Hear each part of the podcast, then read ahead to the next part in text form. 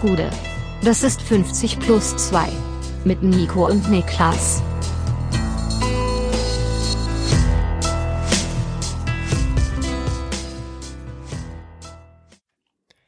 »50 plus 2, ja, alles möglich, Rückblick eigentlich. DFB-Pokal, EM-Finale, alles was so gibt, wird hier zurückgeblickt. Mein Name ist weiterhin Nico Heimer und bei mir sitzt der Mann, der natürlich inzwischen unter vielen Namen bekannt ist, der Kettensägen-Nachbar, Bum Bum Levinson, Niklas Levinson.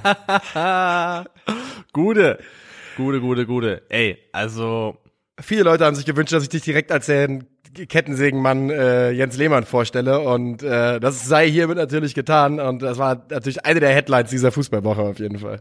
definitiv. Es ist eine der ganz großen Schlagzeilen gewesen und äh, ja, Jens Lehmann ist ein Phänomen. Hat Jens Lehmann jetzt den, den, den, wie sagt man da, den Jordan überquert im Sinne von, äh, wird nicht mehr ernst genommen, weil er war ja immer noch der Typ, der, ja, aber Jens Lehmann, der ist schon, der ist ganz schön clever eigentlich, der hat manchmal einen Aussetzer, ja, aber hochintelligenter Mann. So wird ja immer über Jens Lehmann geredet. Sind wir jetzt darüber hinweg, wo Jens Lehmann in irgendeiner Form, äh, Also du meinst aber, es gibt ja den sogenannten Point, of No genau, Return, genau, ist, der von dem du nicht mehr zurückkommst. genau, und bei Jens Lehmann wäre das quasi der Punkt, wo einfach nur noch, wenn der Name Jens Lehmann fällt, kollektives Kopfschütteln ist und eben niemand mehr sagt, das war aber, ist aber ein sehr intelligenter Mann. Also ich glaube, der ist, also ich glaube, der ist für die Fußballbranche erstmal auf Sicht komplett verbrannt. Da ist jetzt so viel passiert, der hat sich so viele Aussetzer geleistet, äh, auch dann eben nach seiner aktiven Karriere, dass ich glaube, niemand kann mehr ernsthaft irgendwie kommen. Übrigens, egal ob das ein Fernsehsender ist, ob das ein äh, Club ist, was auch immer übrigens hier ist, äh, Jens Lehmann. Ja. Ähm, das geht einfach nicht mehr. Das fliegt dir so dermaßen um die Ohren. Ich glaube, das ist auf Sicht, ist es erstmal echt ein, ein verbrauchter Name, würde ich mutmaßen, ja. Ja. Aber ich habe mir noch mal so ein bisschen sein Best-of reingezogen danach. Äh, seine Ich auch, Ah, ich auch, also, ich auch. Was, was ist deine Lieblingsaktion von Jens Lehmann? Ich finde eigentlich die, äh, wo er den Journalisten nach Geld fragt am Flughafen. Ich wollte gerade sagen, ich habe einen richtigen Außenseiter-Tipp. Nie im Leben wirst du dieselbe haben. Es ist so brillant, wie er ihn nach 5 Euro fragt. Und wenn er, als der Journalist sagt, ich habe nur 20, Lehmann sagt, gib mir die. Der Journalist sagt, nein, ich kann mit reinkommen. Und Lehmann sagt, das geht so nicht. Und dampft einfach ab. Das geht so nicht, ja, ja. Und er wollte ja auch, hat ja gar nicht damit geplant, die 5 Euro zurückzugeben. Auf gar keinen er Fall. wollte die ja einfach nur ähm, Einkassieren. für sich haben. Ja. Also wirklich völlig abstrus. Das war echt ein Top-Moment. ähm, und dann gab's noch eine, einen Zusammenschnitt, die Irrungen und Wirrungen des Jens Lehmann, so fünf Minuten nach dem Mainz-Spiel, wo er ähm, rot gesehen hat gegen Bonset wegen da der ich, Tätlichkeit. da war ich im Stadion. Ach, bei dem Spiel Bei warst du dem da? Spiel war ich im Stadion. Das müsste eis, eiskalt gewesen sein. Und äh, ich stand hinter dem Tor, wo er auf den Fuß getreten ist. Ja, da hat er auf jeden Fall, da hat er ja versucht dann äh, zu flüchten und vergeblich nach einem Taxi gesucht, sehr, sehr lange. und dem einen Fan noch die Brille geklaut Ja. äh, und dann etwas später zurückgegeben und das war auch top. Aber was da in dem Zusammenschnitt spannend war, da war, damals war noch Christian Groß, Trainer des VfB Stuttgart. Oh. Und es wurden so PK-Schnipsel reingeschnitten von Christian Groß. Und das ist ja irgendwie 12, 13 Jahre her, dass es passiert ist, ist ja ewig her. Ja. Und da, das fand ich, also jetzt das auch auf, auf eine non-lustige Art und Weise einfach krass zu sehen, so den Unterschied äh, zwischen dem Christian Groß, der damals noch VfB-Trainer war, der auch die, den PK-Raum zum Lachen gebracht hat, der irgendwie eine Schlagfertigkeit hatte und dann zu dem Trainer, der dann später nochmal bei Schalke 04 angeheuert hat. Also es ist krass zu sehen, was so 11, 12, 13 Jahre einfach machen können. Ähm, ja, also Jens Lehmann, es bleibt wie immer interessant. Ja, was willst du sagen? Was, Ja. Was ich glaube, äh, warte mal ab, irgendwie in fünf Jahren gibt's dann irgendwie eine, eine fünfteilige ARD-Reihe Being Jens Lehmann. Und äh, Ey, ich, dann äh, ich hatte wirklich einen Punkt, und da muss man jetzt wieder nicht aufpassen, dass man sich da, dass, dass, dass ich da nicht rumwitzel. Ich hatte aber einen einen Augenblick, wo ich mir mal kurz Sorgen gemacht habe, ob es dem Mann gesundheitlich wirklich richtig gut geht. Ob der so komplett auf der Höhe ist mit allem, äh, alles in allem. Weil ja gut, die Häufung von sehr seltsamen Aussetzern ist halt schon einfach gegeben, so dass man schon mal drauf guckt und sagt, also ganz normal verhält er sich eigentlich nicht. nee, das, da ist jetzt einiges zusammengekommen. Und ich finde auch, also wenn jemand wirklich mit einer, mit der Kettensäge an die Garage des Nachbarn rangeht und dann, wenn das stimmen sollte, dann tatsächlich auch versucht hat, das Überwachungsvideo vorher lahmzulegen. Hat ihm die Brille ja- geklaut vorher. ein Brille geklaut vorher. Das ist ja ein, ein, ein Level an, ja, auch irgendwie, ja, was man sich ja zuma anmaßt an Handlungen. Das ist das Also, Krasse, ne? Das Selbstverständnis beim Nachbarn da reinzulaufen und anfangen, die Ding, Dinge kaputt zu sägen, ist so der Wahnsinn einfach nur.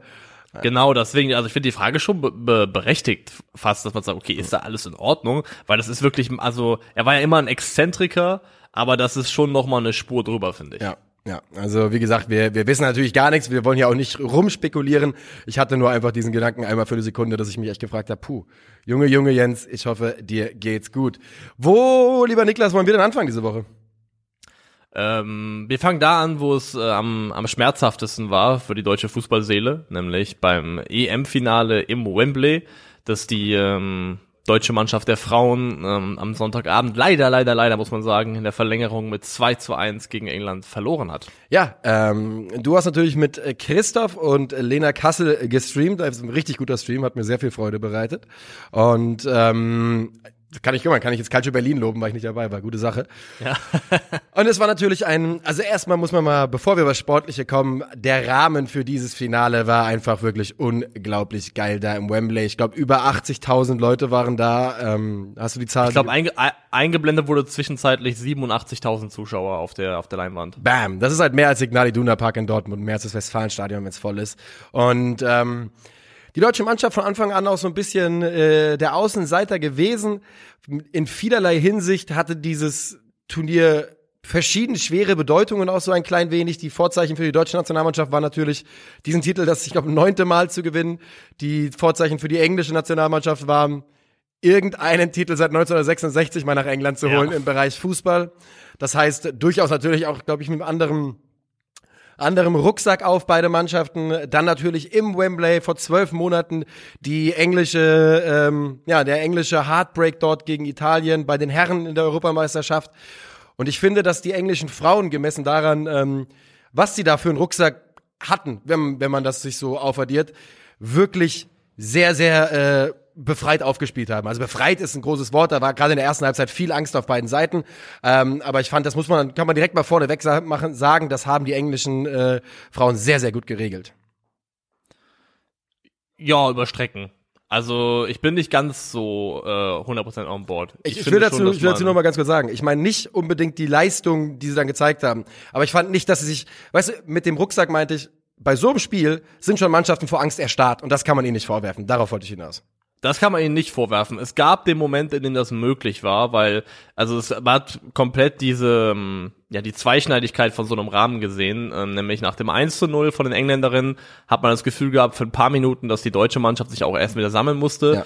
und dass die, dass das richtig so ein Befreiungsmoment für die Engländerin war, wo dann die Kulisse auch mehr zu einer Triebfeder wurde, die dann irgendwie auch dann noch zusätzlich angespornt hat und, und geholfen hat.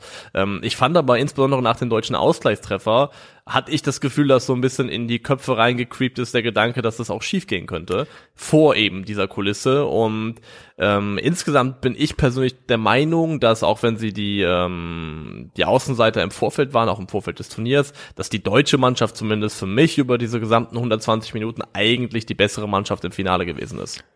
Sie waren zumindest auf Augenhöhe. Sie waren hinten raus. Äh, es hat ihnen einfach die Cleverheit in ein paar Situationen gefehlt, finde ich. Das hat man einfach, äh, da hat man dann gemerkt, dass dann auch gegen Ende raus vielleicht ein paar erfahrene Spieler gefehlt haben, die nochmal ganz gut zu Gesicht gestanden hätten. Ähm, aber ja, man kann, glaube ich, ja, die bessere Mannschaft, vielleicht ein bisschen, vielleicht ein bisschen. Also der, der XG nach der regulären Spielzeit war 0,72 für England und 1,76 für Deutschland. Also wenn es rein danach geht, ja. haben die Deutschen sich da schon einfach ein bisschen mehr erspielt.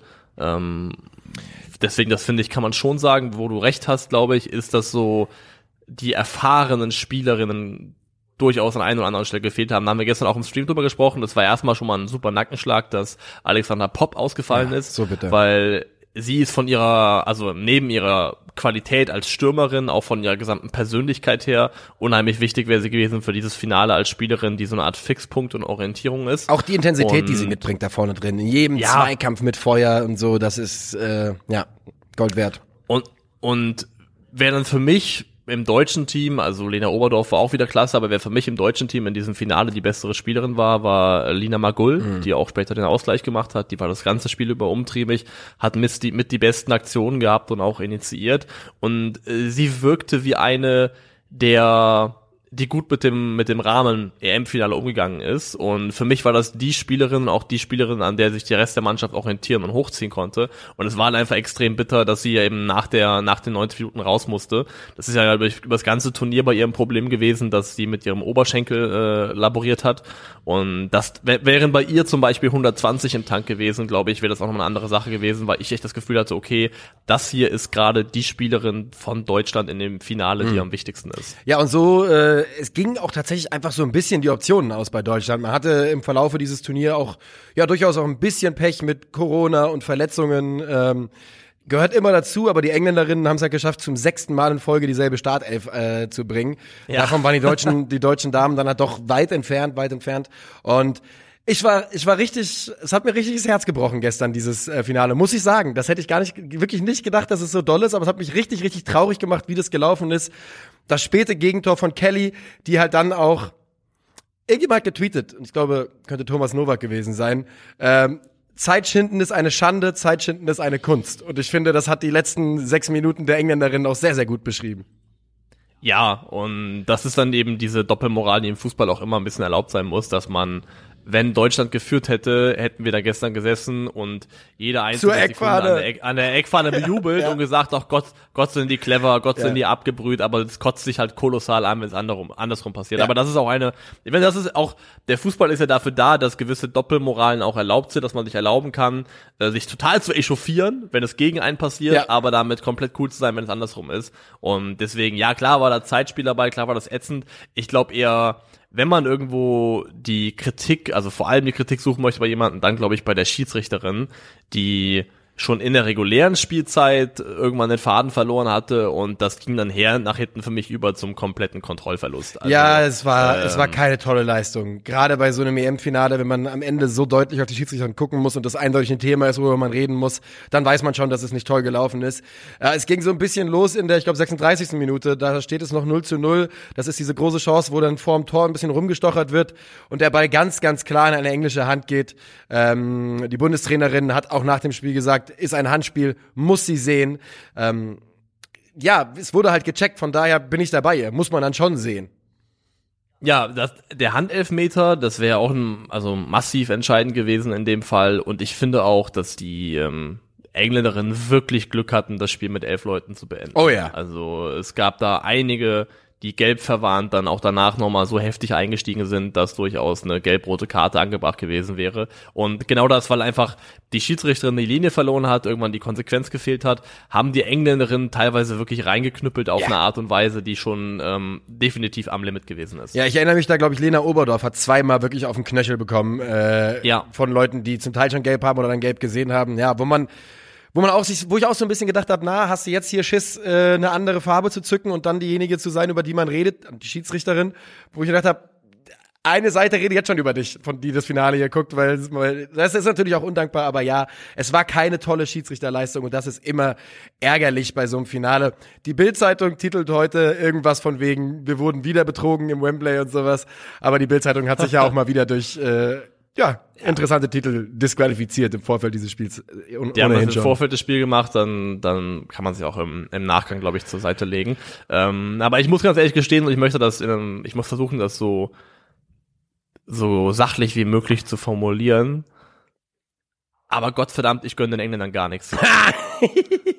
ich gönne denen nix. Ja, also ich, gar nichts. Ich tu mich also ich finde auch, dass die englische Mannschaft, also die haben natürlich gekratzt und gebissen und auch mit einer Mentalität gespielt, die du vielleicht brauchst, aber da auch da sind Sympathiepunkte verloren gegangen und auch da muss man sagen, dass so ein bisschen dieser Mythos von äh, den Frauen, die nicht Zeit schinden, ja. auf dem Boden liegen und äh, so tun, als ob die Torhüterin, so, Alter. Ja. Die Torhüterin hat mich wahnsinnig gemacht. Wenn, wenn ich die, eine Torhüterin sechsmal, siebenmal im Spiel am Boden sehe, dann weiß ich, dass, dass, dass, dass das eine Schauspielerin ist. Du hast schon recht. Es war nicht der sympathischste Auftritt, den man so haben kann, den die Engländerinnen da gestern hingelegt haben. Ich tue mich deutlich leichter, ihnen was zu gönnen, als der Herren-Nationalmannschaft der Engländer. Das kann ich aber schon sagen. da, da, das geht nochmal einfacher, weil man auch sagen muss, dass der Fußball und der fußballerische Ansatz der, äh, dieser englischen Mannschaft über weite Strecken zumindest ein ansehnlicherer ist, als der, den Gareth Southgate gewählt hat für die englischen Herren. Ja. Ähm, obwohl es ja auch da deutlich anders gehen würde. Aber nee, irgendwie so insgesamt derselbe, also derselbe Larry, kam wieder heißt, ähm, der damals dann nach dem äh, EM-Spiel gegen Deutschland in der letzten, in, in der Ja, Herren-EM, dieser Jack das- irgendwas, dieser, dieser Podcaster, Genau, der das, das, was auch da, immer. das Foto gepostet hat ähm, von dem von dem Vater mit mit der mit dem weinenden Mädchen, ähm, hat das jetzt noch mal rausgeholt ein Jahr später, wo ich denke, Digga, was bist du für ein Opfer, Alter? Also es war damals schon so on the line, aber okay, kann man ist, kann man vielleicht irgendwie durchgehen lassen im Moment der Euphorie, aber ein Jahr später noch mal dieses Foto rauszukramen, komm mal klar, Alter. Also wirklich 400.000 äh, Leute folgen folgen diesem Vogel. Ja. Ähm, da war ich, war, es ist ist- schon sauer. Es ist, es bleibt für immer eine ganz, ganz komische Dynamik zwischen Deutschland und England. Ähm, für mich fühlt es sich immer so ein bisschen an, als würden die Deutsch, also die Engländer haben ja einen deutlich offensiveren Umgang mit ihrer Abneigung gegenüber Deutschland auf jeden Fall. Ne? Das ist ja kein Geheimnis, einfach auch, his Ja, einfach auch ja. historisch. Und ich habe immer das Gefühl, als würden die Deutschen so versuchen, drüber zu stehen, aber es halt überhaupt nicht hinbekommen, weil die Engländer auch ganz genau wissen, welche, welche Knöpfe man drückt und wie man, wie man triggert und so. Die sind wie die Sugar Babes, die pushen die richtigen Button, Alter. Es ist wirklich so. Äh, wir gehen in eine kurze Unterbrechung und reden dann noch etwas weiter über die deutschen Damen. Ja. Ähm, und zwar möchte ich gerne noch über dieses gan- ganze Turnier noch einmal reden und äh, vielleicht ein paar uns Unwissende oder wir Ungebildeten ähm, mal unsere Gefühle und Eindrücke vom, von diesem Turnier mitgeben, denn wir haben es äh, in anderer Stelle schon mal gesagt, ich glaube, das ist ein Turnier, was historisch war für den äh, Frauenfußball.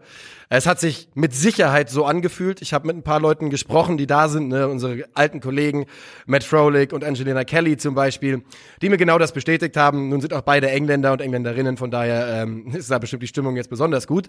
Aber ähm, die meinten eben auch genau das. Sie haben zum ersten Mal das Gefühl, dass es ein Turnier ist, was auf Augenhöhe äh, mit den Herren ausgetragen wird, was dieselbe Wertschätzung in den Medien und auch im, äh, in den Stadien bekommt. Und dieser Rahmen, den man, den die Engländer, Engländer ähm, diesem Turnier gegeben haben, das muss man mal ganz klar sagen, das war absolut brillant und äh, ganz einfach 10 von 10 in meinen Augen. Das ist korrekt, das muss man an der Stelle wirklich dann auch lobend erwähnen. Das ist auch generell einfach eine Fortsetzung dessen, wie England oder auch der englische Fußballverband den Frauenfußball sukzessive aufgebaut und größer gemacht hat. Also die sind ja da in der in der Vermarktung, in der Art und Weise der der Wahrnehmung in der Bevölkerung ist sind die in England tatsächlich schon eine ganze Ecke weiter als hier in Deutschland und das hat sich bei dem Turnier auch nahtlos fortgesetzt und das finde ich kann man tatsächlich sagen, also wie das Turnier aufgezogen wurde, wie das angenommen wurde, wie das umgesetzt wurde, ähm, das war tatsächlich sehr stark, ja. Und ähm, ich finde, wir wissen die Quoten heute noch nicht. Ich hätte sie jetzt gerne schon gesehen. Sie müssten eigentlich jetzt relativ zeitnah rauskommen. Ich bin mir sicher, dass das gestern die größte TV-Übertragung des Jahres gewesen sein wird. Davon gehe ich auf jeden Fall stark aus. Und ähm, es war so, es war wirklich, also für mich persönlich, und nun hänge ich auch in der Fußballbubble ab, das ist also äh, vielleicht auch ein schlechter Maßstab. Für mich hat es sich so angefühlt, komplett auf Augenhöhe mit einem K.O.-Runden, mit einem, mit, mit einem EM-Spiel der Herren, äh, wenn es um alles geht. Und ähm, zumindest was mit allen, mit denen ich geredet habe, gestern waren so, ja, heute Abend, 18 Uhr wird natürlich Finale geguckt und so. Und ähm, das macht mir persönlich einfach Freude und muss ich ganz ehrlich sagen, habe ich so nicht kommen sehen vor diesem Turnier. Definitiv nicht. Also für mich war das auch nicht abzusehen, dass man dann irgendwie dann doch auf so eine Art und Weise, Art und Weise mit, mitgerissen wird in der ganzen Sache. Wir haben gestern noch drüber gesprochen, da würde ich auch deine Meinung gern zuhören wollen. Ich kann auch meine dann nochmal sagen, weil es hören ja dann doch ein paar Leute mehr hier rein, als dann den Stream gestern geschaut haben. Ähm, darüber, wie nachhaltig der Effekt von diesem Turnier jetzt sein wird. Ja, Das das, fand ich eine ganz spannende Frage. Das ist eine super spannende Frage und ich glaube, das wird ganz unterschiedlich in verschiedenen Ländern sein und ähm, ich bin auch sehr gespannt, wie man damit in Deutschland umgehen wird. Ähm, ich finde, so ein Effekt verpufft halt relativ schnell. Was aber dieses Turnier in meinen Augen gegeben hat, ist eine Grundlage, auf der man argumentieren kann und dann auch sagen kann, ey, wir müssen den äh, Frauenfußball in Deutschland nochmal vers verstärkt fördern und zwar sowohl was mediale Präsenz angeht, als auch vielleicht ähm, die Anschlusszeiten so attraktiv zu gestalten, dass das für, für Zuschauer vor Ort eben eine gute Sache ist und ähm, dass dieses Turnier zumindest mal als Stein des Anstoßes genutzt wird, das würde ich mir wünschen. Ich glaube, den Effekt, dass halb Deutschland so ein Spiel jetzt guckt, der ist natürlich nicht auf die Bundesliga übertragbar. Nein, nein, nein, das, das glaube ich auch nicht. Ich glaube, was, was passieren kann in England vielleicht sogar noch mal mehr als hier, weil die haben nun mal gewonnen. Das gab es ja schon öfters bei als sportliches Phänomen, als zum Beispiel Boris Becker und Steffi Graf, Steffi Graf groß waren, wollte ja jeder plötzlich Tennis spielen. Da ist er gefühlt halb Deutschland in den Tennisverein ja. rein. Und ich kann mir vorstellen, dass so eine so eine Turnierreise, die dann irgendwo auch dann nachher medial groß stattfindet und bei den Engländerinnen dann auch erfolgreich endet, dann auch dazu führt, dass es vielleicht dann nochmal einen neuen Schwall gibt an jungen Mädchen, die Lust bekommen, Fußball zu spielen, dass sich da in der Richtung was tut.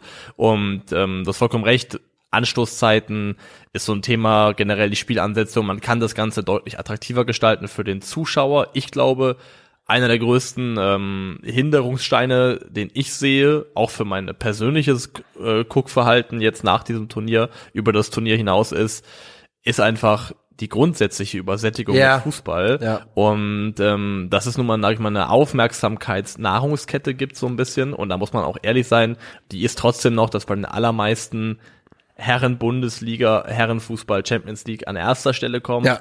Ähm, und dann geht das so nach unten weiter. Und dann, aber weil der Fußballmarkt eben so voll ist und so voll ist mit Spielen, bleibt dann am Ende nicht mehr so wahnsinnig viel übrig. Und ich kann mir vorstellen, dass es für mich darauf hinauslaufen wird, leider, und für viele andere vielleicht auch, dass es gar nicht eine aktive Entscheidung gegen Frauenfußball gucken ist, sondern einfach ein, okay, ähm, für uns gilt das ja auch nochmal im beruflichen Kontext auch. Wir haben, machen ja Bundesliga als Primärthema oder als großes Thema von uns und das bedeutet ja im Regelfall, dass wir zu jedem Anstoßslot, an dem Bundesliga gespielt wird, eigentlich auch gucken, im Idealfall. Ja.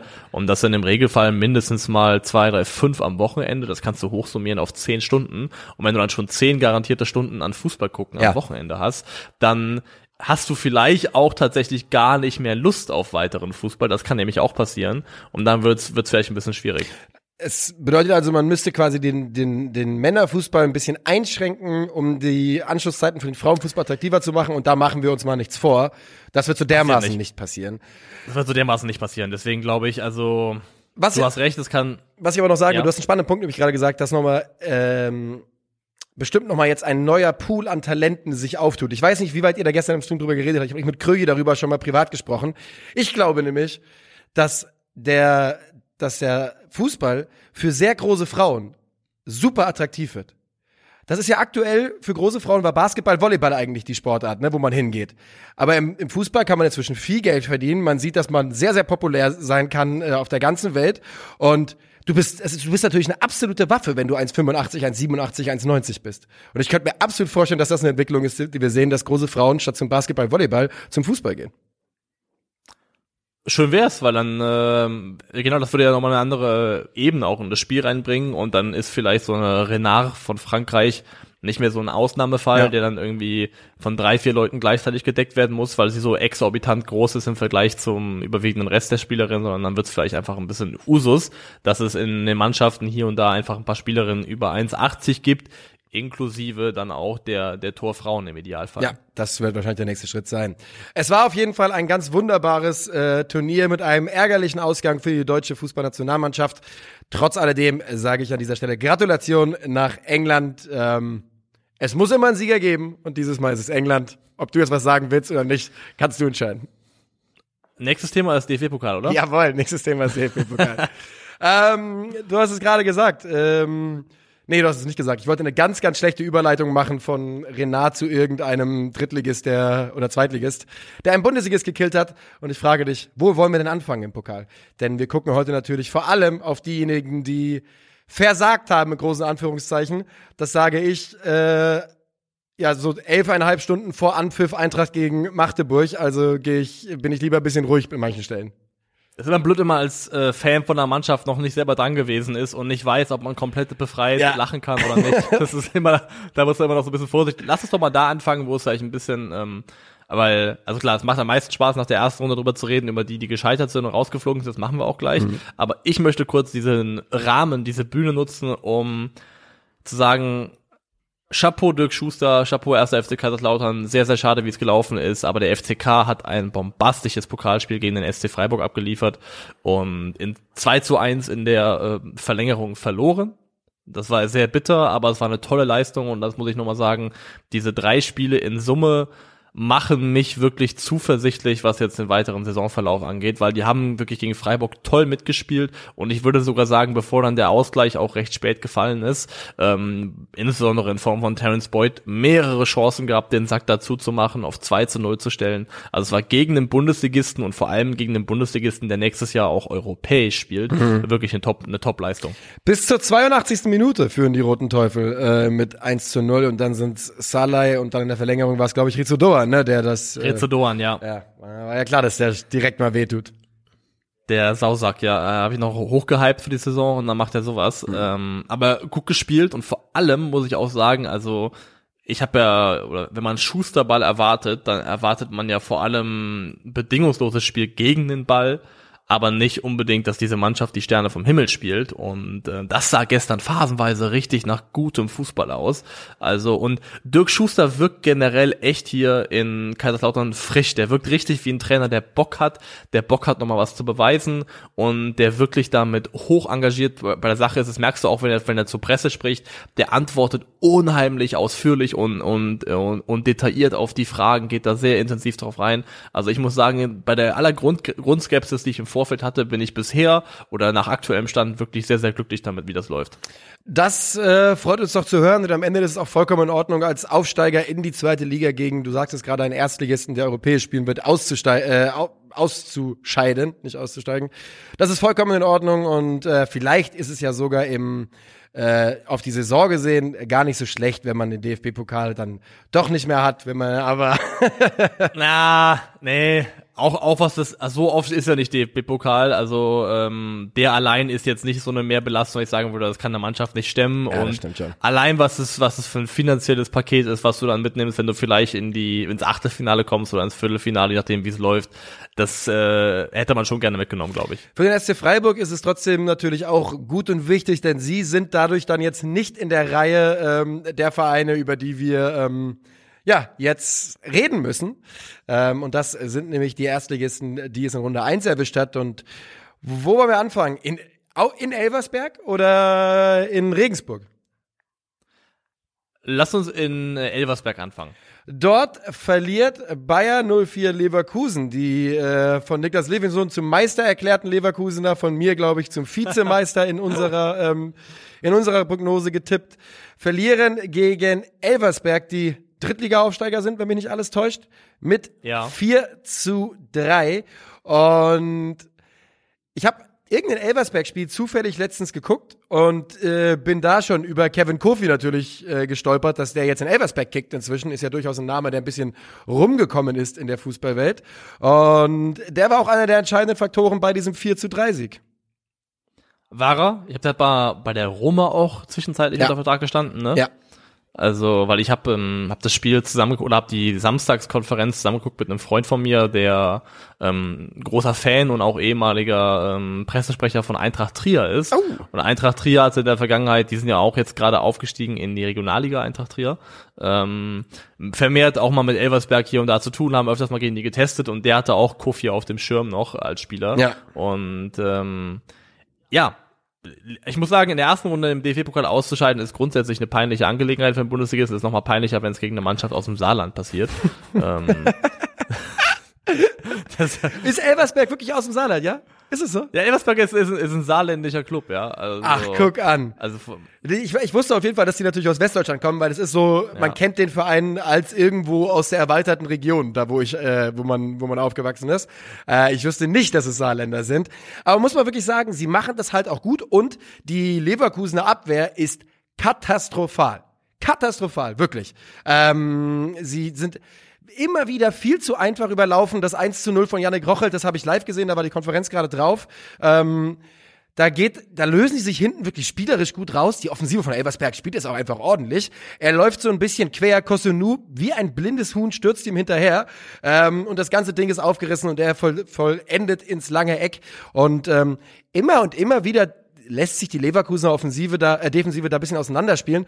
Und ich möchte sagen, wirklich Leverkusen, klassischer Fall von nicht ernst genommen, diese, diese Mannschaft, diesen Gegner. Ja, das, das, das kann durchaus möglich sein, ja. Also ich, ich natürlich ist man auch irgendwie an einem, also Elversberg geht ja schon einen Schritt weiter, wobei das auch kein Argument. Bei so einem Klassenunterschied ist alles kein Ja, Argument. nee. Nee, du hast, du hast schon recht, du hast schon recht.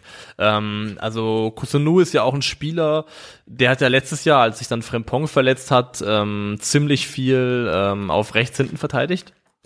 Und ich finde aber auch, auch hier hat sich wieder angedeutet, also er wirkt noch nicht ganz bereit dafür, für die Rolle in der Innenverteidigung bei einem Verein, der nun mal ja auch Champions League Anspruch hat.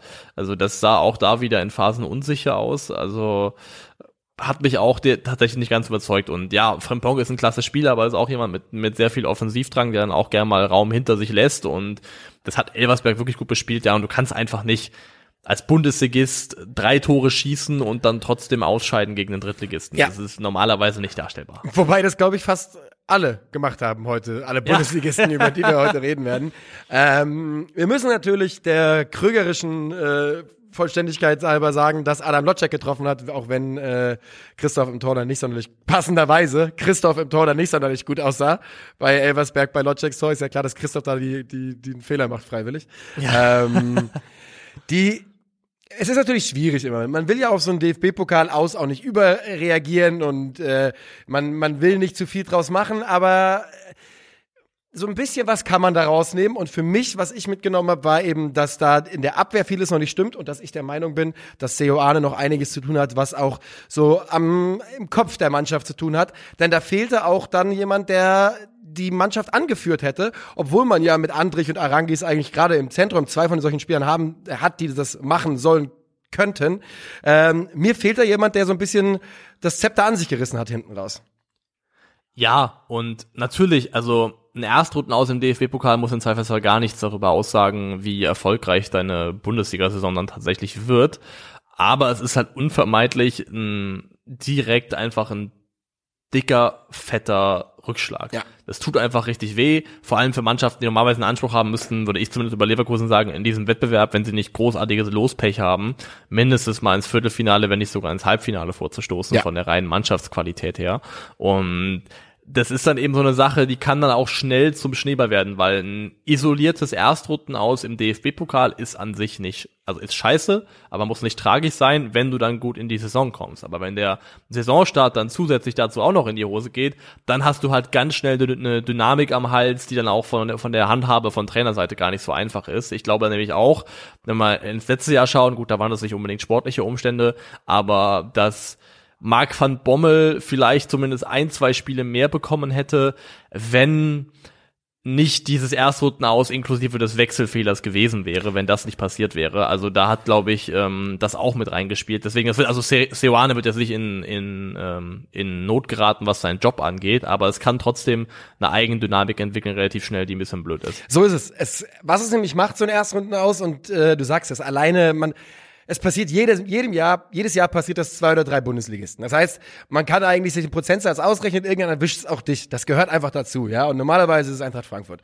Ähm, was man aber, was man aber halt dadurch bekommt, ist das Brennglas. Ja, die Leute gucken auf dich am ersten Bundesligaspieltag ganz besonders. Sie wollen sehen, wie kaputt sind sie denn jetzt wirklich eigentlich? Wie am Arsch ist der Verein? Wie sehr hasst die Mannschaft den Trainer? So ein bisschen, äh, bisschen überspitzt natürlich. Ja, und, klar, ja, klar. Und du sagst es, ich mache mir bei Leverkusen weniger Sorgen. Ich mache mir bei den Kölnern nicht so viele Sorgen darum. Bei Hertha, über die wir auch noch reden wollen, sieht das Ganze ein bisschen anders aus. Ähm, haben wir aber noch was zu Leverkusen, was wir loswerden wollen? Also ich persönlich jetzt nicht aus der Gratulation Elversberg, weil ich glaube auch, man, also man muss bei den Spielen jetzt gar nicht so sehr in die in die Kleinteiligkeit der Analyse gehen, ähm, sondern eher darüber sprechen, was das vielleicht grundsätzlich bedeutet. Und ich glaube, bei Leverkusen ist Leverkusen ist die Mannschaft von den dreien Bundesligisten, die bisher ausgeschieden sind, wo ich das tendenziell am glimpflichsten einstufen würde, dass es passiert ist. Ich auch. Und ähm, damit würde ich sagen, nehmen wir das einfach als Überleitung und gehen zum nächsten Bundesligist, den es erwischt hat gestern. Und das, äh, vorgestern, und das ist der erste FC Köln. Die Kölner erleben ein Déjà-vu in Regensburg. Und jetzt finde ich meine Notizen natürlich gerade nicht. Äh, ein 6, Ich kann- ich kann 6 kurz- zu 5. ja. ja, bitte.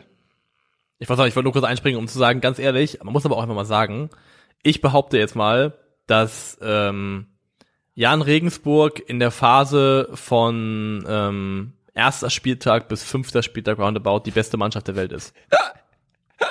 Die sind wieder Tabellenführer, ne? In der zweiten Liga. Äh, die sind wieder da. Das, Das weiß ich gar nicht mal so genau, aber ohne Scheiß ungefähr seit vier, fünf Jahren. Sind Tabellenführer. Oder gefühlt, für, äh, ja, siehst du, Regensburg Tabellenführer, beide Spiele gewonnen, 5 zu 0 Tore. Ja. Ähm, diese Mannschaft ist einfach so in den ersten Saisonwochen einfach die beste Mannschaft der Welt. Die könntest du jetzt, die jetzt gestern ins Community oder am Samstag ins Community Shield stecken können gegen City. Ja. Die hätten das Ding genauso gewonnen wie Liverpool. Supercup, Also- Supercup am 10. August Regensburg senden. Ja. Ja. Weil äh, Jan, Jan Regensburg ist einfach äh, immer zum Saisonstart komplett da in den letzten Jahren gefühlt und waren es auch jetzt gegen den ersten FC Köln. Also wirklich ein undankbarer Gegner, weil sie meistens immer on point in die Saison reinstarten. Ähm, muss man auch sagen, ähm, jetzt muss ich den Namen richtig hinkriegen. Äh, Selim Begovic, ist das korrekt? Ja. ist auch jemand, der sich wirklich andeutet und anbahnt, wo ich das Gefühl habe, okay, seine Zeit als Zweitligatrainer, unabhängig von Jan Regensburg, die ist auch wirklich endlich. Ich habe versucht, ihn zu Schalke zu reden vor der Saison. Das war ja einer meiner Kandidaten, über die wir bei, bei Calcio mal gesprochen haben. Ähm, aber ich glaube, ein Jahr wird, wird er auf jeden Fall noch machen, denn was er nämlich auch noch so ein bisschen an Heften hat jetzt, ist eben genau das, was bei dir gerade mitklang. Die negative Seite davon, dass die Mannschaft halt darauf ein bisschen eingebrochen ist, gerade in der abgelaufenen Saison in der Rückrunde. Ich gehe mal kurz in die Tabelle rein, letztes Jahr. Ähm, da war der Jan Hinrunden Fünfter und Rückrunden 16. Das ist so ein bisschen nicht, nicht, was man unbedingt will. Das ist jetzt kein, kein Split, den man braucht unbedingt. Also, Stichwort Nachhaltigkeit. sie, äh, Apropos, hast du gesehen, äh, wer, wer, die Prom wer die Promis sind, die am meisten unterwegs sind? oh nee, aber ich habe, also, wer ist es denn? Taylor Swift, glaube ich, ne? Taylor Swift ist die Eins, ja. Taylor Swift ist die Eins. Da hat jemand versucht, ein Nachhaltigkeits, äh, also es gibt ja, die haben dann ihre Fans, die Swifties. Ja, ne? na klar. Shoutout auch an, an den prominentesten Swiftie in Fußball Deutschland. Jawohl. Ähm, HSV-Fan. Ja. ähm, und die haben ja dann immer so, so super loyale Fans, die die dann auch bis aufs Blut verteidigen. Mhm. Und irgendjemand hat sich, glaube ich, angemaßt gefühlt oder, oder berufen gefühlt, einen Thread zu machen darüber, dass, warum Taylor Swift ja doch eigentlich ganz nachhaltig ist. und, ein, und einer der Punkte war, war, äh, warum Taylor Swift dann eben doch die Umwelt sehr, sehr wichtig ist, dass sie äh, von zwei Privatjets auf einen runtergestuft Oh. hat. Also runterska runterskaliert auf einen Privatjet. Danke, Taylor.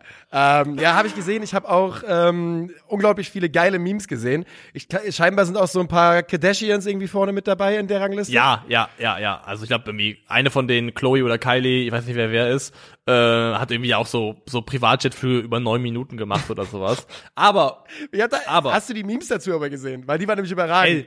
ey, die Memes so Taylor, Taylor Swift, Swift getting a drink from a fridge und dann so, so eine Frau, die so im Helikopter fliegt ja, oder so. Das genau das. Oder so, so drei Kampfflugzeuge in so super enger Formation und dann so Kylie, äh, Kim und Taylor Swift auf dem Weg zu Starbucks und sowas.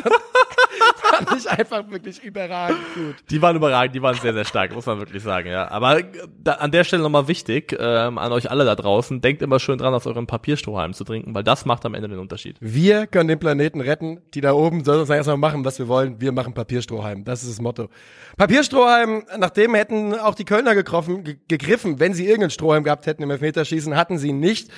Interessantes Spielchen auf jeden Fall, denn ähm, die Regensburger gehen 2-0 in Führung. Ja, äh, Andreas Albers, ich glaube, der ist der Torjäger vom Dienst in Regensburg seit ein, zwei Jahren. In Regensburg auch bekannt als der AA-Mann. Mhm, okay. Ähm, und Owusu machen nach 26 Minuten zwei Tore, steht 2 zu 0. Dann macht Marc Uth natürlich in absoluter Marc Uth-Manier ein Traumtor. Dann gleichen die Kölner aus. Und ganz im Ernst, wenn der Bundesligist gegen den Zweitlig Zweitligisten ein 2 zu 0 dreht, ausgleicht, dann ist mein Bauchgefühl klar, das fahren sie jetzt schon auch nach Hause, die machen jetzt noch zwei im Zweifel und dann geht das hier 4 zu 2 Ja. aus. Aber Pustekuchen, von den Kölnern kommt dann nichts mehr. Kommt nicht mehr viel und das Spiel geht dann eben in die Verlängerung und in der Endkonsequenz auch ins Elfmeterschießen. Und auch da ist ja immer tendenziell das Gefühl, dass ähm, der Bundesligist ja die bessere, höhere Spielerqualität haben müsste, was jetzt Elfmeterschießen angeht und dann sich da wahrscheinlich ja auch durchsetzt, aber das war auch da nicht der Fall. Ich muss sagen, ich glaube, ist Timo, ist Timo Horn eingewechselt worden? Ich meine. Horn hat ähm, von Anfang an gespielt. Ne, hat er gespielt, hat gespielt. Ja. Ne? Timo Horn hat gespielt, ja, so war das. Ähm, weil ich habe Timo Horn ehrlicherweise einfach auch nicht in meinem Kopf äh, gespeichert als Torwart. Gut, er hat eingehalten, muss man sagen, glaube ich. Ja. Ähm, aber grundsätzlich ist er bei mir nicht abgespeichert als ein Torwart, der äh, sonderlich äh, stark bei oder außergewöhnlich stark bei Elfmetern ist. Habe ich ihn auch jetzt nicht abgespeichert. Ähm, aber auf der anderen Seite finde ich wirklich, es wäre nicht das erste Mal, dass einfach ein, Torwart, den man eigentlich nicht als Killer irgendwie im Sinn hat, im Elfmeterschießen plötzlich über sich hinauswächst. Das gibt's ja schon auch, ne? Dass man dann, dass jemand sagt, oh, der hat eine Quote von nur ein Prozent gehalten oder hält er halt drei im Elfmeterschießen. Haben wir alle schon erlebt. Ähm, aber Lass uns doch mal aufs größere Ganze gucken, denn ich finde, so, ich, oder willst du noch was zum Spiel sagen? Ich finde einfach, ein Elfmeterschießen, eine Niederlage, ist es schwierig. Die Kölner hätten das gewinnen müssen in den 120 Minuten. Das ist einfach als Bundesligist, muss es dein Anspruch sein. Du hast noch, das war das erste Pflichtspiel. Man kennt es bereits mit Erstrunden aus, alles nichts Neues. Ähm, aber machen wir uns deshalb Sorgen über das große, große Ganze bei Köln. Davor eine Zwischenfrage. Du heißt ja, ja Nico Heimer. Ja. Würdest du lieber Steve Breitkreuz heißen? Mm, nein, aber das liegt vor allem daran, dass Steve Breitkreuz mich, immer als ich in der Karriere verpflichtet habe, mich sehr im Stich gelassen hat. ich, ich bin gerade drüber gestolpert über den, den äh, Jahren Innenverteidiger Steve Breitkreuz. Gottverdammt, ist das ein guter Name. Ja, ein richtig guter Name, da kann man gar nicht sagen. Übrigens, äh, tut mir leid, dass ich hier so weg vom Mikrofon bin. Ich muss immer wieder den Hund auf, äh, auf seine Position heben. Ich nehme ja hier im Studio mit Hund gerade auf. Ähm, deswegen. Ja, Steve Breitkreuz ist ein guter Name, aber zum Spiel selbst gibt's ja jetzt nicht mehr so viel zu sagen. Ne? Die Kölner ähm, hatten ihre Chancen, hätten da durchaus eins mehr machen können. Modest trifft die Latte mit dem Kopfball zum Beispiel noch. Ähm, dann geht das 3-2 aus, dann kommt Regensburg wahrscheinlich nicht zurück. Äh, so geht's ins Elfmeterschießen. Da verlieren sie es. Ich habe, kleiner Spoiler, in meiner Bundesliga-Prognose Köln ja als einen der, der Flops der Saison getippt. Und ähm, müssen wir uns jetzt Sorgen machen? Machen wir uns bei Köln jetzt mehr Sorgen als zum Beispiel bei Leverkusen? Also schwierig, also ich finde halt, was man natürlich fairerweise sagen muss, ist, dass man insgesamt schon das Gefühl hatte, und das ist glaube ich auch berechtigt gewesen, dass der FC natürlich in der abgelaufenen Saison deutlich über dem Niveau, was man, was eigentlich in dem Kader steckt, performt hat. Also das war ja auch die große Leistung von Steffen Baumgart, aus dieser Mannschaft deutlich mehr rausgeholt zu haben, als eigentlich normalerweise rein sportlich drin sein sollte.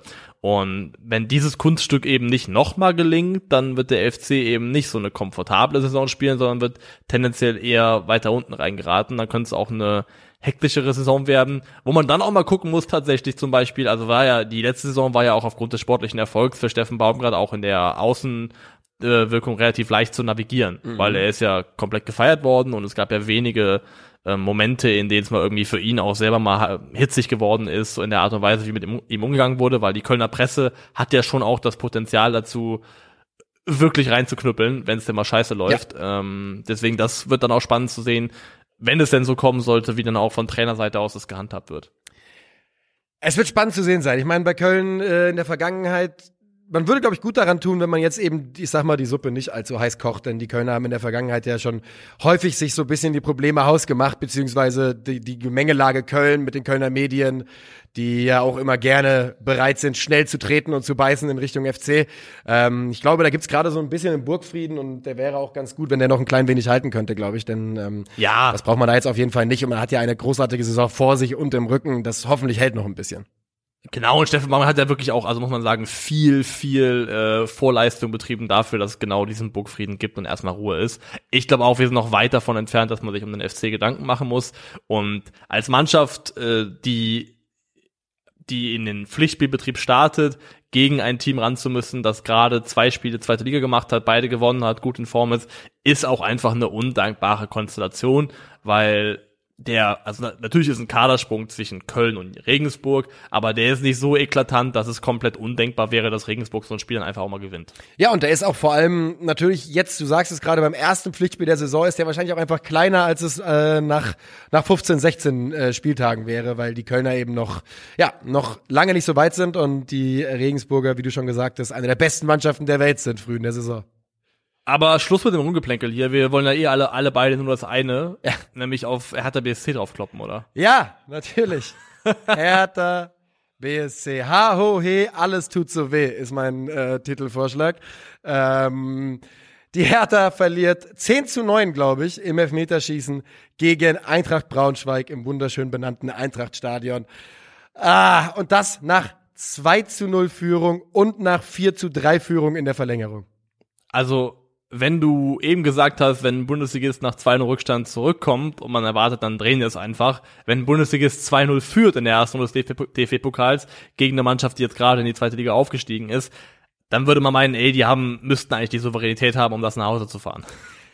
Und zur Wahrheit gehört ja, dass die Kölner, äh, die, die Herr Kölner, die Hertaner in der ersten Halbzeit, nach allem, was ich gesehen habe, das haben die ordentlich gemacht. Es ist kein Geheimnis, dass wir gestern das, das äh, Frauenfinale geschaut haben und von daher dieses Spiel ähm, nur in der Konferenz Second Screen gesehen haben. Aber in der ersten Halbzeit sah das für mich eher so aus, als wären die näher am dritten gewesen, als dass Braunschweig hier irgendwas macht. Und in der zweiten Halbzeit kam fast nichts mehr von der Hertha. Es muss wohl tatsächlich eine sehr, sehr ansprechende, zufriedenstellende erste Halbzeit von Hertha BSC gewesen sein, aber das ist ja auch etwas, das man aus der Vorsaison noch kennt und dann leider anscheinend immer noch nicht behoben zu sein scheint, dass diese Mannschaft durchaus in der Lage ist, innerhalb von einem Spiel so dermaßen unterschiedliche Gesichter zu zeigen. Und das ist auch gestern wieder passiert. Ich habe mir ja die Zusammenfassung natürlich nochmal angeschaut. Ich muss sagen, die Braunschweiger Tore waren teilweise, also auch als, als Konter wirklich super ausgespielt, ja. ähm, schnell und direkt nach vorne kombiniert und das dann auch wirklich ähm, klasse umgesetzt. Auch an der Stelle sei erwähnt, Regensburg ist eine Mannschaft mit sechs Punkten aus zwei Spielen und fünf zu null Toren. Braunschweig ist eine Mannschaft mit null Punkten aus zwei Spielen und null zu fünf Toren. Also die haben ihre ersten Pflichtspieltore, alle, die ersten vier Pflichtspieltore gegen die Hertha gemacht. Vier, Da ne? kann man- vier, ich glaube. Vier, äh, ja, vier. Marc Schwitzky, Kollege, hatte ja auch getweetet, das ist übrigens die Mannschaft, die noch kein Tor gemacht hat und händeringend einen Stürmer sucht gerade. Ja. Und da hat sich bei der Hertha auch, haben sich so, so Sollbruchstellen aufgetan, die man aus der Vorsaison auch so ein bisschen immer noch kennt. Ich muss nach wie vor sagen, Dedrick Boya- Boyata sah hier auch wieder in einigen Situationen einfach kolossal beschissen aus. Ähm, Marc Oliver Kempf ist ja auch derjenige, der nachher den Elfmeter dann ähm, in den Nachthimmel von Braunschweig schießt. Ja. Aber der, dessen Verpflichtung auch mal so dermaßen verpufft ist, der kam ja als jemand, der beim VfB die Binde getragen hat. Und sein Mehrwert bei Hertha BSC, sowohl als Persönlichkeit als auch als sportlicher Stabilisator, der ist bisher komplett null, der ist sogar eher im Minusbereich. Ähm, also alte Baustellen, die da nach wie vor vorhanden sind. Es ist wirklich, man, ich will doch auch gar, man will ja auch wirklich nicht hier wieder sitzen und auf Hertha rumhacken, aber Oh ja. so, naja, sprich für dich. Ähm, aber so eine, das, was du gerade gesagt hast, 0 zu 2 so aus der Hand zu geben und ein 3 zu 4 dann wieder aus der Hand zu geben und fairerweise, das 4 zu 4 ist halt ein Ball, der schlägt er halt auch ein, ne? der läuft da gegen die eigene Laufrichtung, zieht er einfach ab und nagelt das Ding da ins, äh, ins Eck. Ähm, aber das macht keine guten Gefühle, vor allem, dass du bei Hertha immer noch das Gefühl hast, in der Sekunde, wo die bisschen Druck aufkommt, wo ein bisschen was kommen muss, wo die ein bisschen was tun müssen, wo die sich ein bisschen wehren müssen gegen irgendwas, wo die ein bisschen kämpfen müssen, zerfällt da der ganze Laden. Und dass man das mit Sandro Schwarz, das ist eigentlich ja auch jemand, der durchaus über Mentalität so ein bisschen kommt, man hat nicht den Eindruck, dass es da irgendwelche Verbesserungen bis jetzt gibt. Und lange ist die Zeit nicht mehr bis zum ersten Bundesligaspieltag. Ähm, boah, also ich weiß es nicht. Hertha macht schon wieder Sorgen.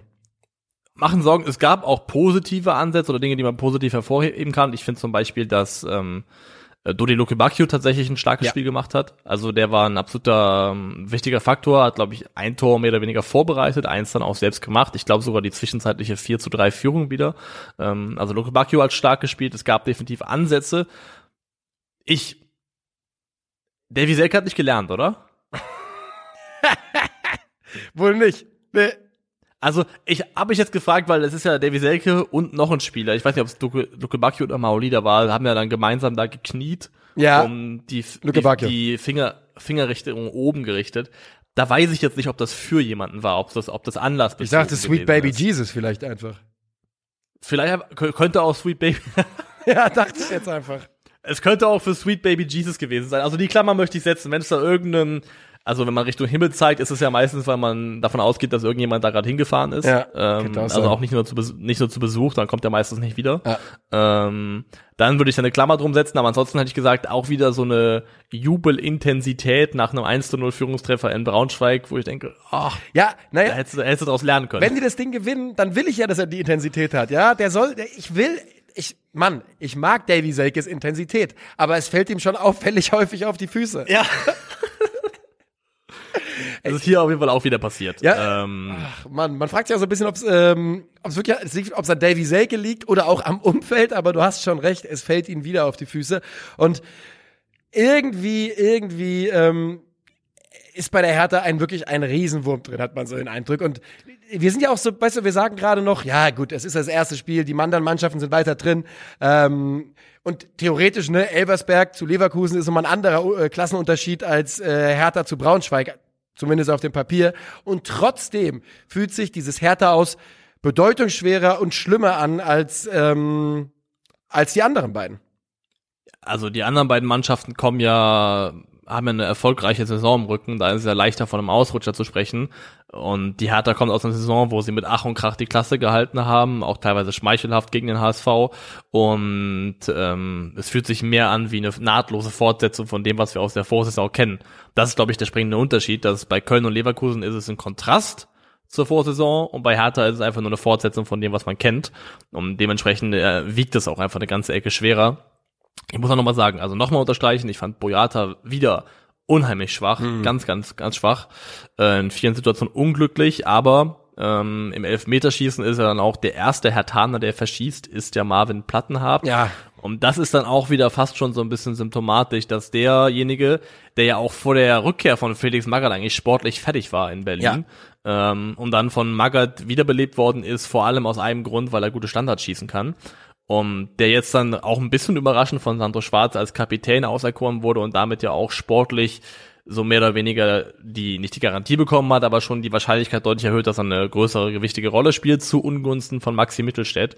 Und wenn dieser neu auserkorene Kapitän dann ausgerechnet derjenige ist, der einen sehr, sehr schwachen Elfmeter schießt ja. und dann auch so ein bisschen das Ganze ins Rollen bringt, das ist auch dann nochmal extrem unglücklich. Der aber auch dafür eine hervorragende Flanke zum 1 zu 0 geschlagen hat, fairerweise. Das, die war klasse, das, weil Flanken kann er ja, ne? Ja, das kann man ihm lassen und mit viel Zug dreht sich weg vom Tor, perfekt wirklich für jemanden wie Davy Selke. Das ist ja auch wieder das, ne? Du guckst da Plattenhardt und Selke, wie, wie du siehst diese Flanke von Plattner, die wirklich eine 10 von 10 Flanke war, dann siehst du Davy Selke da hochsteigen wie ein absoluter Helikopter und das Ding einschädeln. Da denkst du natürlich, oh, guck mal hier, warum sollte das denn nicht 15 Mal in 34 Spieltagen funktionieren? Das kann man sich doch vorstellen irgendwie.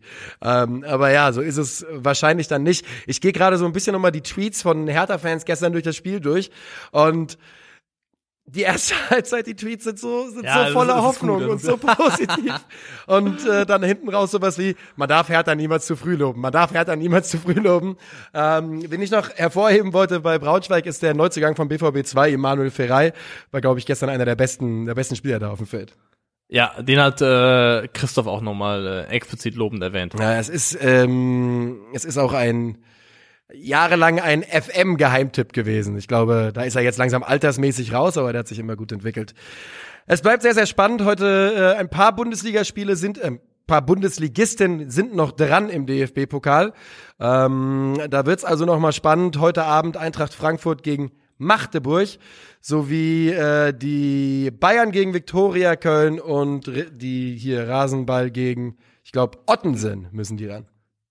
Mir haben mehrere ähm, FCM-Fans geschrieben, dass ich bitte darauf hinweisen soll, dass es Magdeburg ausgesprochen wird. Das war denen ganz wichtig, dass ich das. Junge, ähm, Junge, Junge, du kannst ja nicht freiwillig. In, du hast ja nicht in Wespennest reingestochen, du hast dich gerade reingesetzt. Du hast dich einfach, du hast Wespennest genommen, hast, bist, hast draufgetreten und dich draufgesetzt. Äh, viel Spaß damit. Ich sag weiter, Magdeburg. Ihr könnt mir gar nichts. Ähm, Lass uns noch über ein, zwei Sachen reden, die so passiert sind. Eine Sache wäre, dass der Transfer von David Raum zur TS, äh, von der TSG Hoffenheim zu RB Leipzig fix ist. Und jetzt könnte aber im Umkehrschluss Angelino wohl zu Hoffenheim gehen. Und das fände ich schon ein bisschen überraschend, ähm, denn ich hätte bei Angelino eher nach oben geguckt als nach Hoffenheim, wenn es äh, um, um Abgang geht. Also das muss ich auch sagen, wenn da wenn das gewuppt würde, ich meine Angelino, ich meine was man jetzt damit macht, da kann man drüber reden, aber wird zumindest von äh, Transfermarkt mit einem Marktwert von 30 Millionen Euro geführt. Hm.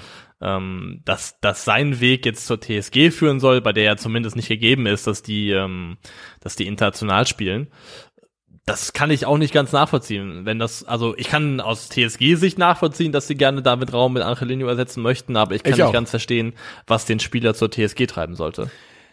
Ja, also ich wirklich auch nicht. Ich habe so ich habe auch keine richtigen Theorien. Ich bin mir gerade nicht ganz sicher, wie die Außenverteidiger-Situation bei der spanischen Nationalmannschaft ist. Ich glaube schon, dass er da ähm, auf Sicht gerne rein wollte und ich glaube, dass so die anderen Kandidaten, zum Beispiel William Barcelona genannt hier, dass er mit denen Kontakt haben sollte, natürlich, ja.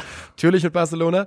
Ähm, und vielleicht geht es ihm einfach auch darum, dass er jetzt wirklich viel spielen möchte, ja, und äh, mit Blick auf die Weltmeisterschaft sich vielleicht Hoffnung macht. Ich habe gerade geschaut, er hat noch kein Spiel für Spanien gemacht, also wäre das auch ein bisschen eine, eine interessante interessante Hoffnung. Ähm, ja, aber ich weiß nicht, ob die nicht ein bisschen vergebens ist, oder? Ja, ich sehe ihn da auch nicht. Also Marcos Alonso, Jordi Alba sind ja immer noch aktiv und äh, ich glaube da. Ich glaube, es gibt auch noch ähm, José Gaya von. Äh, ja.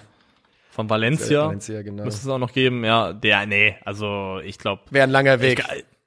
Es wäre ein langer Weg, also ich kann das nachvollziehen, ich glaube, das ist auch der Grund dafür, für viele Dinge, die wir im Sommer beobachtet haben, zum Beispiel auch der Nkunku-Verbleib in Leipzig, ist die WM.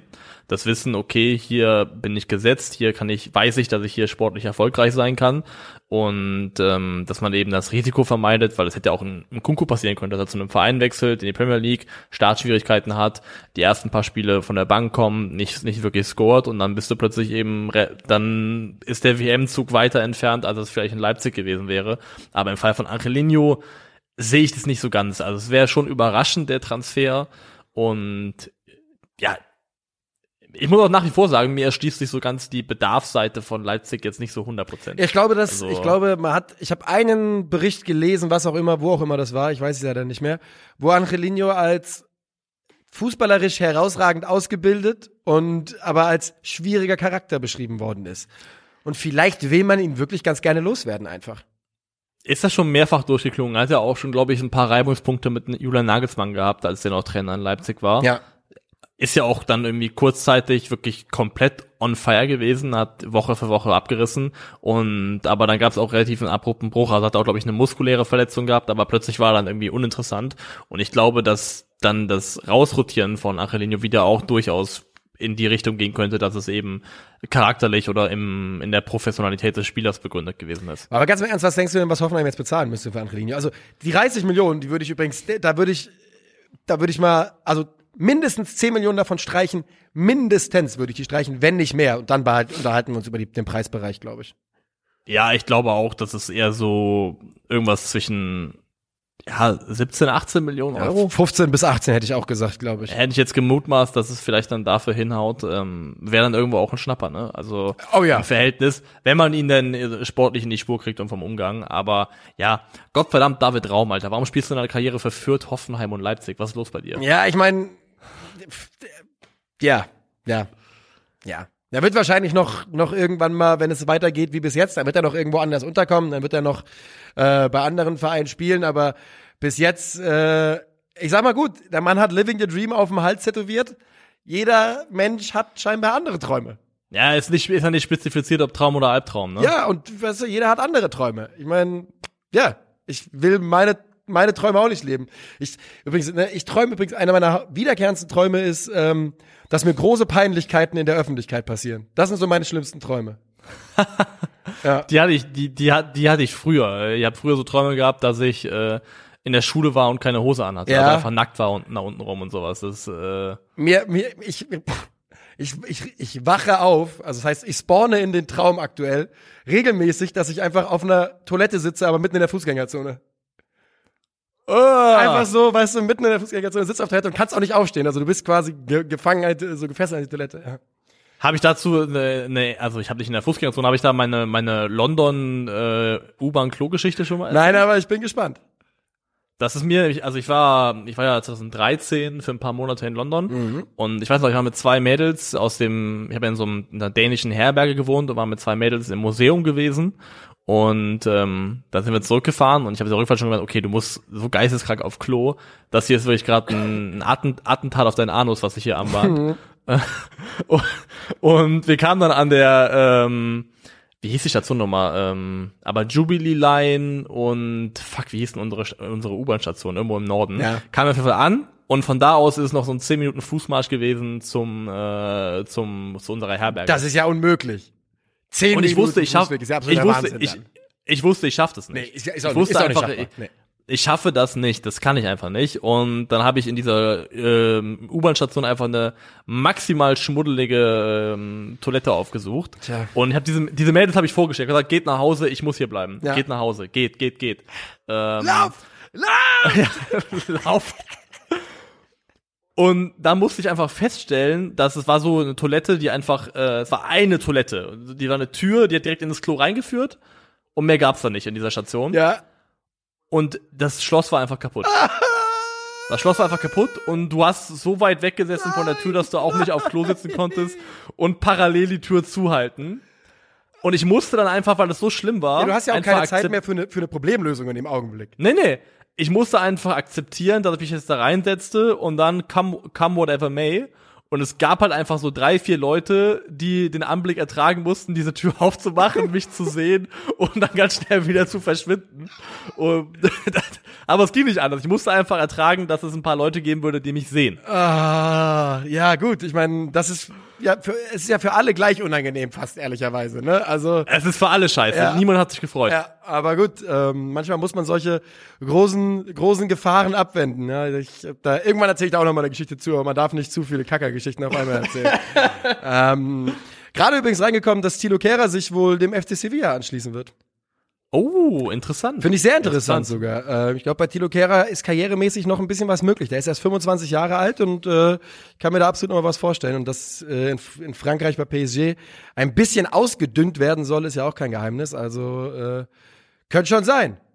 Sevilla auch gute Adresse. Habe ich letztens noch drüber nachgedacht, als ich die, als die nochmal in Thailand gespielt wurden, wo mein Gedanke so war, ach weißt du was, wenn du so Profi wärst und es vielleicht nicht für ganz, ganz oben reichen würde, Oh, aber ja. so ein bisschen drunter, dann hätte ich gesagt, so FC Sevilla eigentlich ein schöner Ort, um anzukommen. Du hattest letztens diesen äh, Tweet retweetet oder sogar beantwortet, wie du deine Karriere gestalten würdest, wenn du Profi wärst und vier, bei vier Vereinen spielen darfst, oder? Ja, Willst du das nochmal ungefähr zusammenfassen? Ich gucke mal auf meine Antwort, ob ich die noch zusammenfinde. genau, das war ein, ein Tweet von äh, Dalotelli, glaube ich. Ja, ich glaub auch. Ähm, wo es darum ging, dass man seine eigene Traumkarriere planen sollte und man hat vier Stationen, für die man spielen darf, beziehungsweise muss, und wie man das machen würde. Und ich kriege die Altersabschnitte nicht mehr ganz zusammen, aber meine vier Vereine müssten gewesen sein, natürlich erst Kaiserslautern, dann Atletico Madrid, dann der Großteil, ich glaube sechs, sieben Jahre Manchester United und zum Abschluss nochmal in den ähm, frühen 30ern AS Rom. Ah. Das waren, glaube ich, die vier Vereine. Also nochmal ganz kurz. Kaiserslautern, was war zweitens?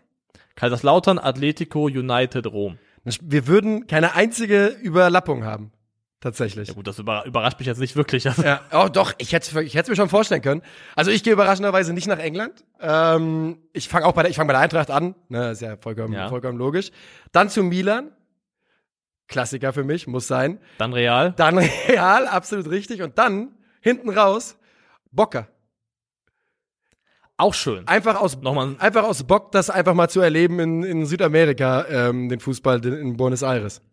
nochmal ein Superklassiko nehmen, mit, mitnehmen. Wärst du, bist du Team, Ja. wärst du, bist du Team River oder Team Bocker, wenn, äh, Ich, ich, ich sag da gar nichts zu. Okay. Da halte ich mich komplett raus, das ist mir so heiß. Ja, ich, ich weiß natürlich auch überhaupt nicht viel, aber ich habe bei jeder großen Rivalität habe ich mich irgendwann für ein Team entschieden und äh, in Buenos Aires ist es ohne jegliches Hintergrundwissen halt Bocker bei mir gewesen. Ja, das äh, kannst du so stehen lassen. Ich, ich sag da nichts zu. Gerne eure, ähm, tweetet uns gerne mal mit euren Top, Top Karriere Choices, wie auch immer. Findet ihr, glaube ich, bei Niklas, du hast retweetet, oder? Wenn nicht bei, bei Dalotelli. Ich hab's, ich hab's, glaube ich, oder habe ich geantwortet auf den Tweet, ja. Ich weiß nicht mehr genau. Aber man müsste, irgendwo kann man es noch finden mit ein bisschen äh, Internetkompetenz, dann geht das.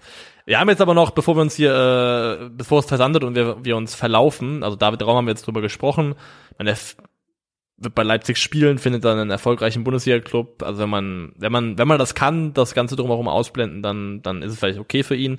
Ähm, aber Leipzig bleibt weiterhin Thema, denn eine der großen Stories, die auch aufgeploppt ist über das Wochenende, ist eben, dass ähm, Max Eberl wohl ein heißer Kandidat sein soll, diese Sportdirektoren-Vakanz bei Leipzig zu füllen. Na, sowas.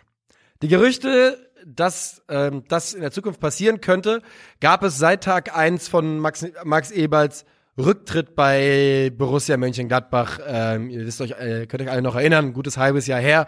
Ähm, Max Eberl leidet unter einem Burnout-Syndrom und hat gesagt, es funktioniert jetzt für ihn aktuell nicht weiter in Gladbach. Ich werde mich nicht hier hinsetzen und ihm versuchen, irgendwelche, das irgendwie abzusprechen und irgendwie zu sagen, dass- Ist der, ist der Begriff Burnout von ihm, von seiner Seite aus gefallen? Hat er das so benannt? ich, Entschuldigung, ich dachte, es wäre so gefallen. Wenn nicht, dann würde ich sofort revidieren wollen. Aber Also ich, ich, also ich habe nämlich jetzt nicht auf dem Schirm, dass das in der so explizit, dass der Begriff be- be- verwendet worden ist. Deswegen wollte ich dann nur noch mal ja, ähm, kann- reingrätschen. soll, ja, ich habe hier einen Artikel von Der Westen und da wird von äh, sechs Monaten seinem Burnout-Rücktritt. Ja, ich glaube, der Westen ist eine Quelle, die ich mit Vorsicht genießen würde. Yep. Ich habe selten so viel Clickbait gesehen wie von äh, Ja. von dem Laden, muss, muss ich ganz Ja, ehrlich und ich finde tatsächlich auch sonst, Ähm, sonst äh, keine weitere Quelle, die Aber ja, Max Eberl ist aufgrund persönlicher Gründe eben bei Borussia Mönchengladbach äh, ausgeschieden aus seinem Amt. Und was man ja definitiv festhalten kann, dass das Ganze eine sehr emotionale Geschichte gewesen ist. Und äh, wir haben alle noch die PK vor Augen, in der er wirklich ja emotional angefasst und mitgenommen wirkte und er def definitiv, das kann man ja festhalten, es ihm darum ging, eine Pause zu kriegen, weil er sich an diesem Fußballbetrieb in einer Art und Weise aufgerieben hat bis zu einem Punkt, wo er gesagt hat für sich selbst, okay, ich kann so erstmal nicht weitermachen. Ich ähm, glaube auch, dass, also er, du sagst gerade, dass er da so wirkte. Ich würde sagen, das war einfach so. Max Eberl. Das war so. Also genau. ich wollte, ich wollte, ich Ja. wollte damit nicht Ja. in Frage stellen, ob es so, Er, ob's so war. Max Eberl war ganz eindeutig am Ende seiner Kräfte. Und ein halbes Jahr ist auch relativ viel Zeit. Von daher, weißt du, man kann sich, in, da kann sich alles ändern. Also, weiß ich nicht. Du, du, nee? Also, doch, doch. Also es geht ja jetzt auch darum, dass, ähm, also was ich gelesen habe, ging es um einen Einstieg ab 2023. Ja, also die Gerüchte war natürlich erstmal, dass es jetzt sofort ab Sommer losgehen würde, aber ähm, da hat Eberl wohl gesagt, diesen Sommer passiert gar nichts, frühestens im Winter. So ist auf jeden Fall das, was ich so aus den verschiedenen Quellen, die alle noch so ein bisschen diffus sind, mir zusammendichte. Genau. Und da habe ich, mein Stand auch war auch, dass es wenn darum eher darum ging, so ab Januar 2023, ähm, dass da was passieren könnte. Und es ich kann verstehen, dass es hier Reflex gibt und vor allem auch bei Gladbach-Fans gibt, so ein bisschen mit den Zähnen zu knirschen. Und ich glaube, wir alle wären super enttäuscht davon, wenn Max Eberl in Leipzig landen würde, rein von der personellen Besetzung her, weil er auch davor, also äh, weil er grundsätzlich jemand ist, der, glaube ich, bei den meisten Leuten relativ viele Steine im Brett hatte, was so grundsätzliche Sympathie anging. Ja.